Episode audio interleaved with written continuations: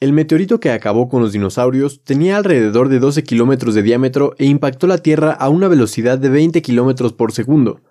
¿Cómo te sentirías si te dijera que una galaxia completa se dirige a la nuestra a una velocidad de 110 kilómetros por segundo?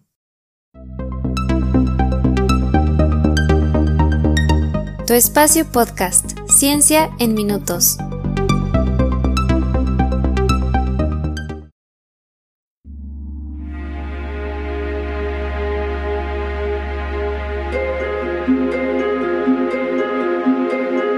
Andrómeda es la galaxia más cercana a la nuestra, la Vía Láctea, y es, de hecho, el objeto más lejano que puedes observar a simple vista. La Vía Láctea y Andrómeda actualmente están separadas por 2.5 millones de años luz.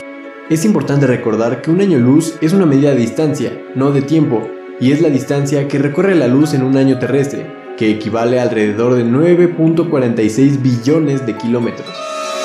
En el episodio de El origen, les compartí que lo normal es que los objetos en el universo se separen entre sí debido a la llamada energía oscura, de la que hablaremos en otro momento. Pero en objetos cercanos es mayor la fuerza de gravedad, por lo que terminan colisionando. Tanto la Vía Láctea como Andrómeda tienen en su centro agujeros negros supermasivos con una impresionante fuerza de gravedad, por lo que ambas galaxias en este momento se están precipitando la una hacia la otra a una velocidad de 110 km por segundo, como les adelanté al inicio. Para que tengas una idea, si viajaras a esa velocidad, llegar desde la Ciudad de México a la capital de Colombia te tomaría menos de 30 segundos. Sin embargo, tú no tienes nada de qué preocuparte, ya que aún a esa velocidad, nuestras galaxias no se encontrarán hasta dentro de unos 4 mil millones de años. Para entonces, nuestro Sol ya se habrá convertido en una gigante roja y consumido todo nuestro planeta.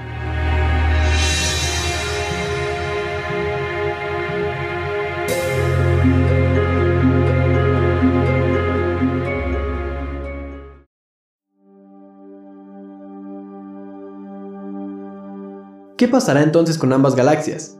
¿Colisionarán todas sus estrellas y planetas?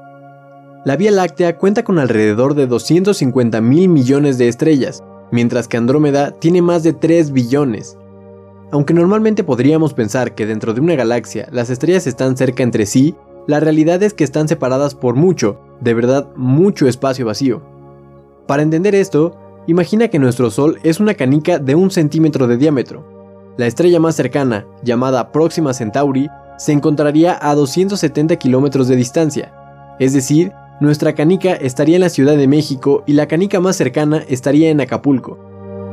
Esta densidad tan baja de estrellas hace que la cantidad de choques entre ellas o incluso entre sistemas solares sea increíblemente baja, aunque algunas sí chocarían.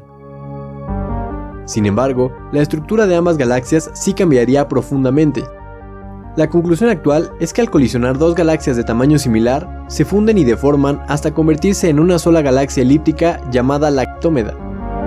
Pero esta fiesta todavía se pone mejor, porque hay una tercera galaxia involucrada.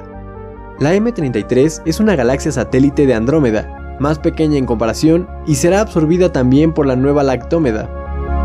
Con el tiempo, los dos agujeros supermasivos que alguna vez fueron el centro de la Vía Láctea y Andrómeda se acercarían tanto que se fusionarían, formando un cuásar. Esto es un cuerpo celeste alimentado por agujeros negros supermasivos y que brillan con tanta intensidad que pueden eclipsar a las viejas galaxias que lo contienen. Actualmente, nuestro sistema solar se encuentra en uno de los brazos de la Vía Láctea, a unos 28.000 años luz del centro. Luego de la colisión, se prevé que continúe en la parte exterior de la nueva galaxia, aunque aún más lejos del centro.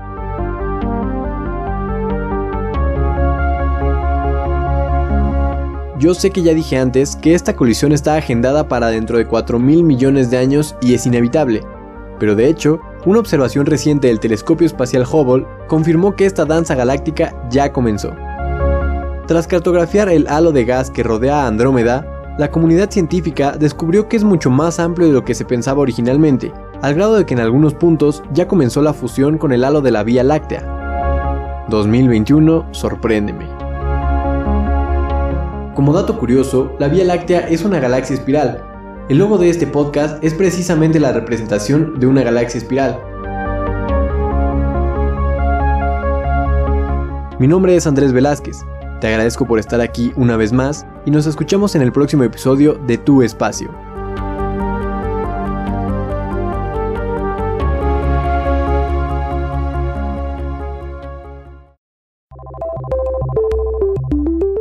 Muchas gracias por escuchar. Si estás disfrutando del podcast, compártelo y síguenos para que no te pierdas del próximo episodio. Puedes compartir tus preguntas y comentarios en arroba tu espacio-pod en Twitter y arroba espacio-ciencia en Instagram.